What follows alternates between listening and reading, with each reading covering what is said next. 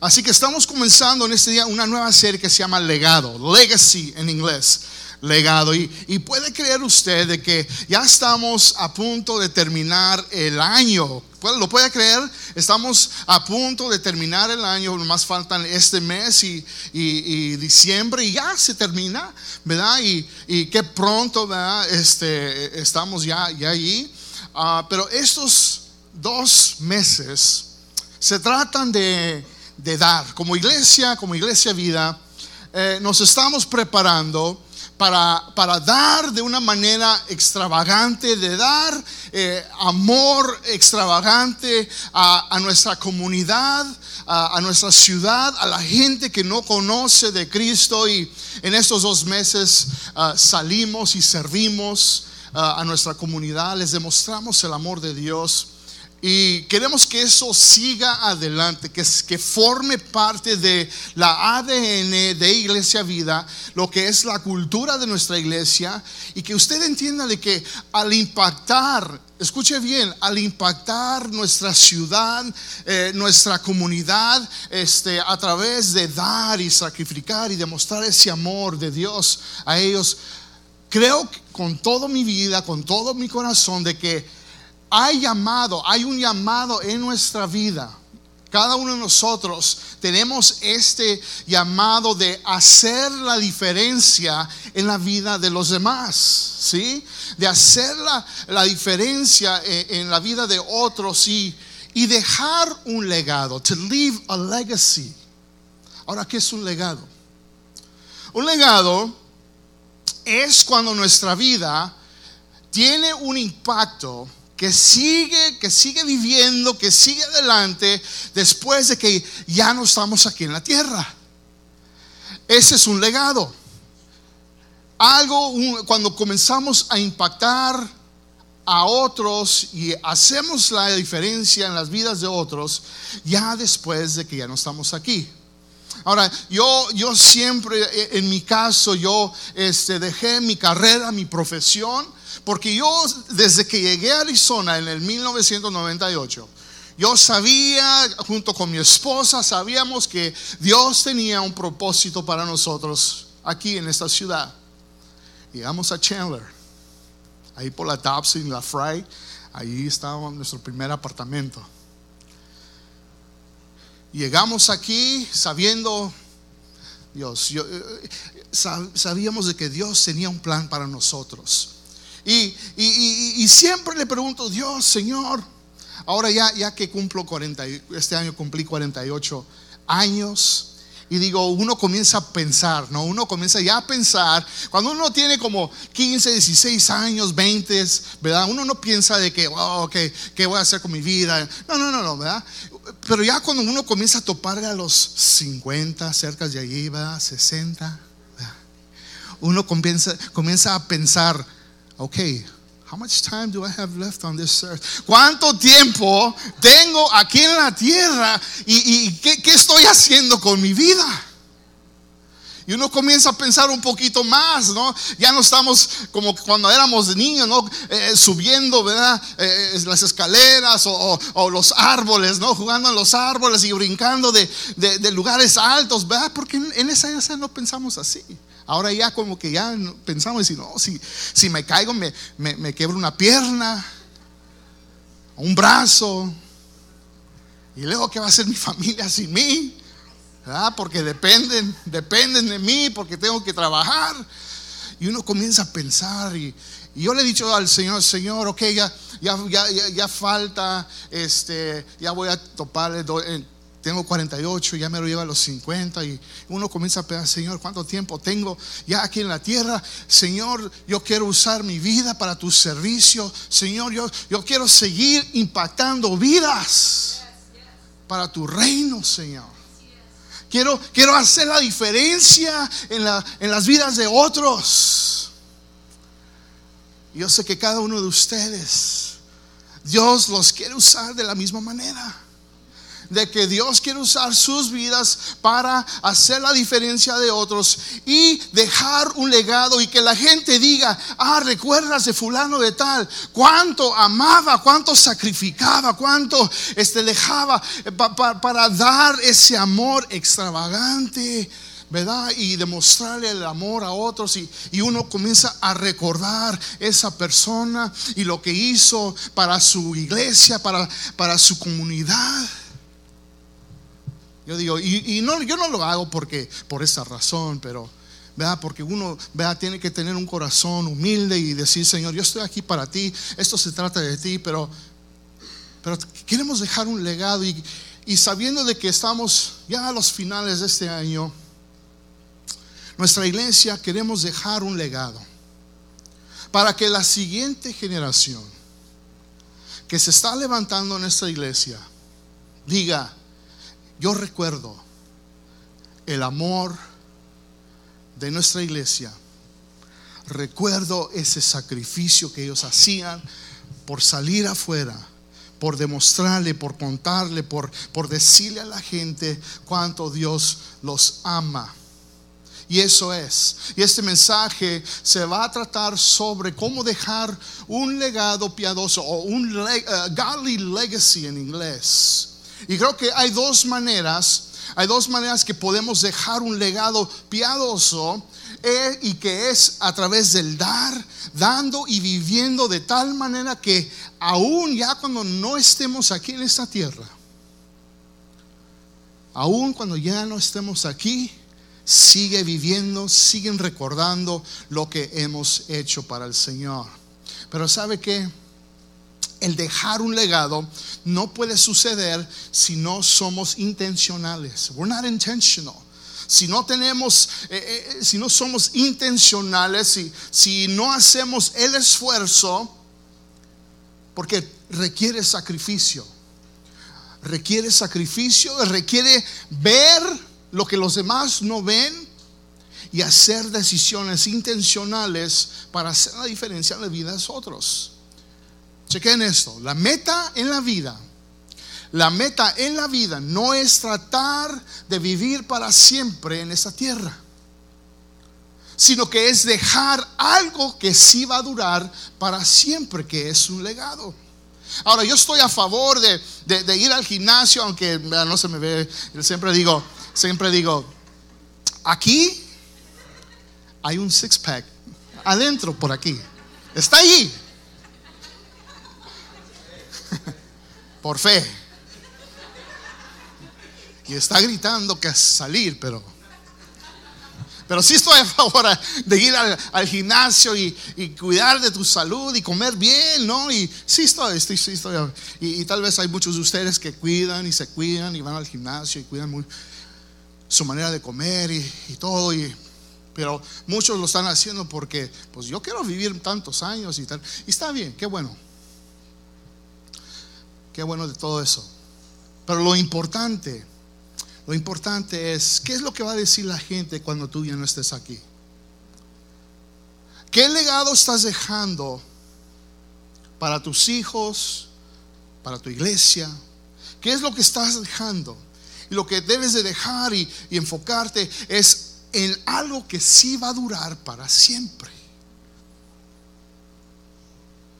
Hoy quisiera hablarles sobre la idea de, dar, de dar a través de, de, un amor extravagante. Y vamos a estar viendo en el pasaje de Juan capítulo 12 y en el, eh, eh, en el pasaje de Marcos capítulo 14. Aquí van a poner las, los pasajes, las escrituras en la pantalla, si no tiene su Biblia. Pero esta historia, todos la sabemos, es Jesús está preparando, eh, eh, es una escena, es, eh, es, un tiempo donde muy pronto Jesús va a ser crucificado y, se abre esta escena, esta historia de esta manera.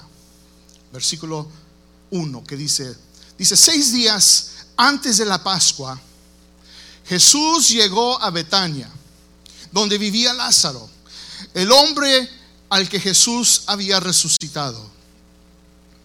Ahí hicieron una cena en honor de Jesús. Lázaro estaba sentado a la mesa con él y Marta servía. Chequé en el versículo 3, dice, entonces María tomó un frasco como de medio litro de perfume de nardo puro, que era muy caro, y lo derramó sobre los pies de Jesús, secándoselos luego con sus cabellos. Y la casa se llenó de la fragancia del perfume. Ahora imagínese esta cena.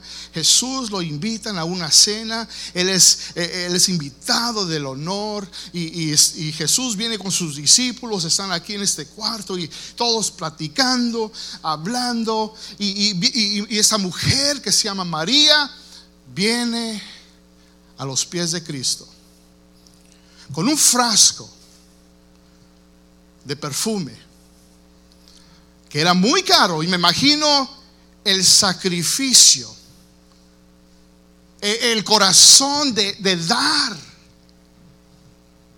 darle a Jesús.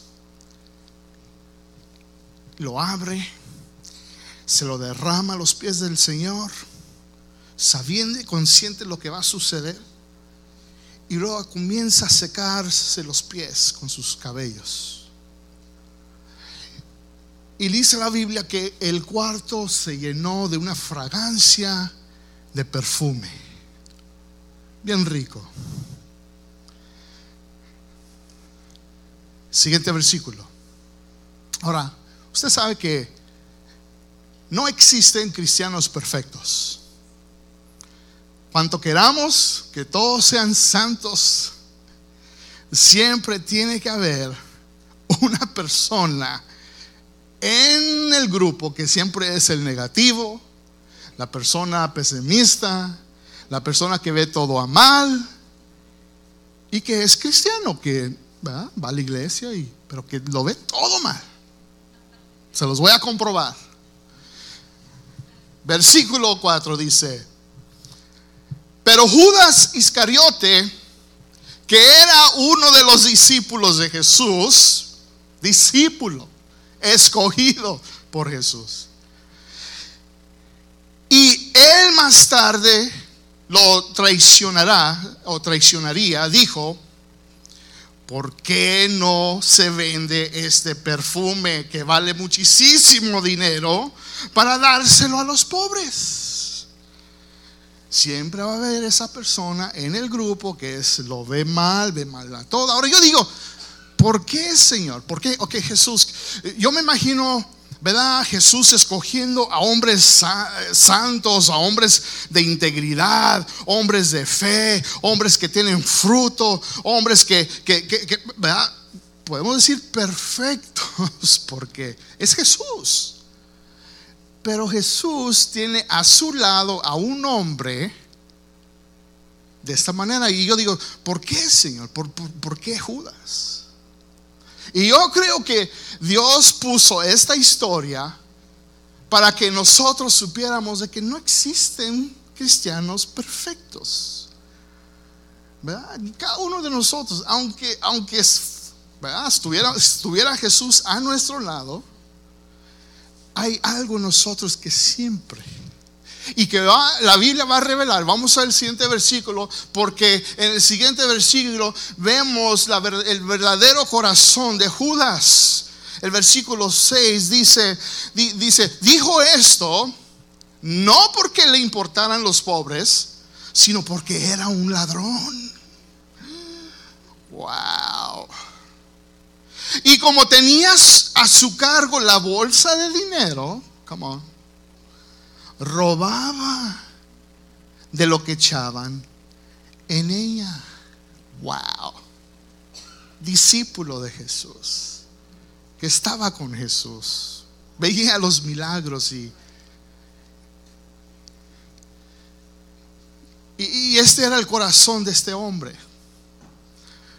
Sigue diciendo en Marcos capítulo 14, versículo 6, porque me imagino, ¿no? Eh, eh, este eh, Judas comienza a ver lo negativo, comienza a ver con esta mentalidad de que ah, ah, ¿por qué esta mujer está, este perfume lo pudiéramos vender y, y, darse a los pobres, ¿verdad? Porque realmente se quería meterse el dinero a su bolsa, ¿verdad? Y me imagino porque, escuche bien, porque había otros discípulos y otra gente en este cuarto y, y todos, ya, ¿no? tienes razón. Tienes razón, Judas. Mira, tanto dinero gastado.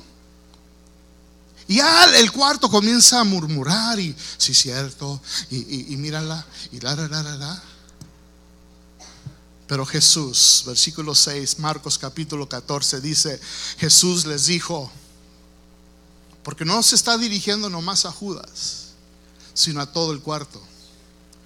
Jesús les dijo, no dijo, Jesús le dijo, Jesús les dijo, déjenla en paz. ¿Por qué la molestan? Ella ha hecho una buena obra conmigo, porque siempre tendrán a los pobres con ustedes y los podrán ayudar cuando quieran, pero a mí no me van a tener siempre. Ella hizo lo que pudo y, y sabe que Jesús nos ve lo mismo. Ella hizo lo que pudo y nosotros tenemos que hacer lo que nosotros podemos hacer para el Señor. Muchos de nosotros venimos y no, yo no tengo nada que ofrecerle al Señor. O yo no tengo talento. Yo no puedo cantar como la pastora. O yo no puedo tocar un instrumento. O yo no puedo enseñar. No es cierto. Usted puede hacer porque usted es un hijo y hija de Dios. Sí. Usted puede y Dios le ha creado para hacer cosas extravagantes en su nombre. Ella hizo lo que pudo se ha anticipado a ungir mi cuerpo, preparándolo para la sepultura. Versículo 9 dice, les aseguro que en cualquier lugar del mundo donde se predique el Evangelio, se recordará a esta mujer contando lo que hizo. María dio, dio a través de un amor extravagante. Cambió un ambiente, un ambiente negativo, donde la gente comenzaba a murmurar y, criticar y decir no se puede, ¿por qué está haciendo eso? La, la, la, la, la, la. Un ambiente de esa manera a un ambiente bueno y amoroso.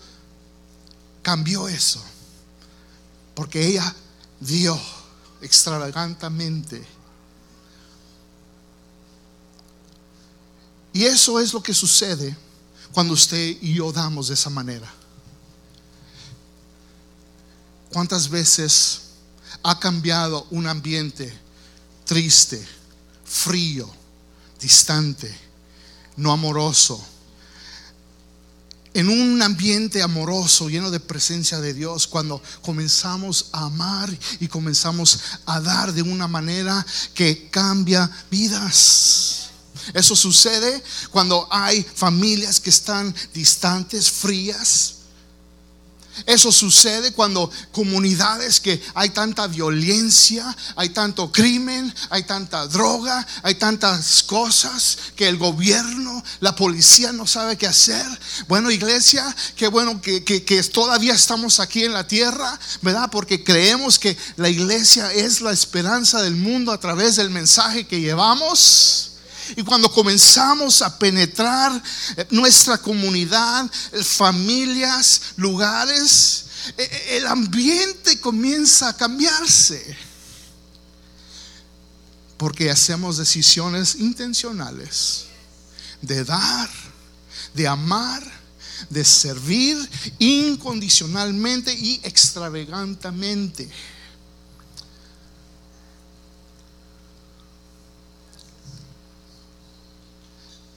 Pero de la misma manera que María dio y que hizo decisiones intencionales, había alguien más en el cuarto que hizo decisiones, ¿verdad? Que, que también causaron consecuencias. Judas, por ejemplo, algunas de las decisiones que hizo Judas es de que fue un controlador.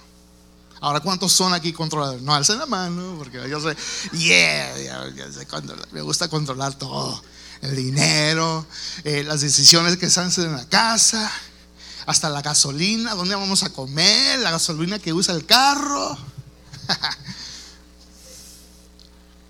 Los controladores aquí en la casa. Judas era un controlador. Quería controlar todo, quería controlar el dinero, quería controlar el ambiente, quería controlar las decisiones. Pero fíjense, por ser controlador, la historia de Judas terminó. Su historia terminó allí porque su legado acabó ahí. Otra cosa era de que eh, Judas se quejaba se quejaba de todo, se quejaba por qué esto, por qué el otro, por qué acá y allá, se quejaba. Otra cosa era de que eh, era un consumidor. Todo se trataba de, él, era egoísta. Y no debemos de tener la mentalidad de Judas, de, de, tener este tipo de mentalidad, porque ahí es donde va a terminar nuestra historia. Ahí es donde va a terminar el legado, nuestro legado. ¿La gente recuerda lo que hizo Judas? No. Pero lo que hizo María, lo recuerdan. Versículo 9, los lo voy a leer otra vez. Les aseguro, porque Jesús está hablando, les aseguro que en cualquier lugar del mundo donde se predique el Evangelio, se recordará a esta mujer contando lo que hizo. El legado de ella continuó. María lo que hizo, las decisiones que ella hizo, se preocupaba por otros. Mientras todos en el cuarto están hablando y platicando y tal vez criticando y, y todos se olvidan lo que va a pasar en el futuro, lo que va a pasar con Jesús. Ella fue la única que dijo, mi Salvador va a morir. Y este perfume que tengo, que con todo mi sacrificio, con todo mi amor, se lo voy a dar al Señor. Y se lo voy a presentar de una manera extravagante Mientras todos se olvidan, ella fue la única que se preocupó. Y porque se preocupó, creó un legado duradero. Y cada vez que predicamos, cada vez que se recuerda, cada vez que se lee este pasaje, recordamos lo que ella hizo. Y usted y yo estamos aquí para crear un legado. Usted y yo estamos aquí para crear algo que va a durar para siempre. Cuando usted y yo entregamos todo lo que somos al Señor, cuando entregamos alma, mente, cuerpo, espíritu, corazón. Y le decimos, Señora, estoy aquí para tu servicio, Señor. Padre, yo quiero dejar algo para mis hijos. Yo quiero dejar un legado de fe que va a durar. Yo quiero dejar un legado de, de esperanza en mi iglesia para otros. ¿Qué es lo que va a decir la gente después de que tú ya no estás aquí? What's your legacy? ¿Qué es tu legado? ¿Qué va a decir la gente de ti después de que tú ya no estás aquí. Van a decir, oh, sí, fulano de tal. Oh, recuerdo que eh, iba a la iglesia, pero eh, era como los demás. Y realmente no impactó la vida de nadie. Y ahí tu historia. O van a decir, oh, yo recuerdo fulano de tal. el sacrificio que ella hacía yo recuerdo el amor cuando ella daba eh, su servicio, cuando ella se entregaba por completo. Wow, yo, yo recuerdo eso. Yo quiero ser así. Ahora yo quiero que se imagine una iglesia dejando un legado a la siguiente generación. Porque tenemos una iglesia donde vienen jóvenes y vienen parejas jóvenes para la gloria de Dios y tenemos muchos niños, ¿verdad? Para la gloria de Dios. Tenemos muchos niños y tenemos una generación. Y ojalá que esta generación no se pierda, que esta generación no se desvíe y que ellos vean en nosotros que amamos y nos entregamos por completo, que, que decimos, estamos aquí para el servicio de nuestro Señor y que le vamos a dar todo lo que somos. y que nos vamos y que vamos a dar extravagantemente un amor, sacrificio para ver vidas cambiadas. Iglesia, estamos en un mes, en dos meses, al fin del año, donde usted y yo podemos hacer la diferencia en la vida de muchos. ¿Cómo usted puede dar de una manera extravagantemente al dar su tiempo, de su tiempo? ¿Cómo está usando su tiempo? ¿Cómo está usando su talento? ¿Cómo está usando su tesoro? Úselo, úselo para dejar un legado que va a durar para siempre. Y como iglesia vamos, vamos a ver el mundo cambiar. Miren, yo, yo siento, yo no nomás no lo digo nomás por decir, pero mi corazón está en el mundo hispano, eh, eh, eh, en los países donde se habla español, aunque yo nací aquí en los Estados Unidos, yo soy aquí nativo de, de Texas, y, mi corazón está en América Latina, Centroamérica, porque nuestra iglesia está representada de estos países. Y yo cuando veo la iglesia en esos países, yo cuando veo lo que está sucediendo alrededor del mundo, yo digo, Señor, qué, qué, qué triste, mi corazón se quiebra. Yo digo, Señor, que hay una respuesta. Claro que sí. Claro que sí hay una respuesta. Es la iglesia local. It's the local church, la iglesia. La única cosa que nuestro Señor Jesucristo dejó, que comenzó y murió por ella y que cree totalmente en ella, que somos nosotros. Y cuando usted y yo comenzamos a creer en eso y comenzamos a movernos, a entregarnos, a sacrificarnos y a hacer todo lo posible, un ambiente negativo. Usted, si usted ve en estos países, un ambiente frío, triste, violenta, pero la presencia de Dios a través de las iglesias pueden cambiar y a través del amor que damos pueden cambiar un ambiente frío, distante en un ambiente amoroso que cambia vidas. ¿Cuántos pueden decir amén? Cierre sus ojos, Señor, te damos gracias. Gracias por tu palabra, gracias Señor por tu presencia. Y Señor, que podamos dejar un legado, un legado Señor, que va a durar para siempre. Un legado Señor para la siguiente generación en nuestra iglesia, que sea una iglesia, Señor, que, que, que, esté impactando el mundo para Cristo en América Latina, Centroamérica, Señor, donde quiera que se hable eh, la idioma eh, de español, Señor, que podamos, Señor, invertir en las iglesias locales, que podamos levantar pastores y plantadores de iglesias y, y comenzar iglesias en estos lugares, tanto aquí local, Señor, donde hay gente en necesidad, gente que ha venido de otros países huyendo, Señor, de sus circunstancias y están buscando esperanza aquí. Y yo, Señor, yo creo en tu iglesia, yo creo, Señor, en cada persona que está aquí. Y ellos lo tienen que creer también, que cuando nos unimos y, y cuando ponemos todo lo que somos, y Señor, cuando los sacrificamos, y cuando damos, damos y damos, Señor, con un amor extravagante, Padre, vamos a ver un cambio en el mundo para Cristo. Así que, Señor, te damos gloria, te damos toda la honra, Señor, porque tú eres el Salvador del mundo. Dele un fuerte aplauso al Señor.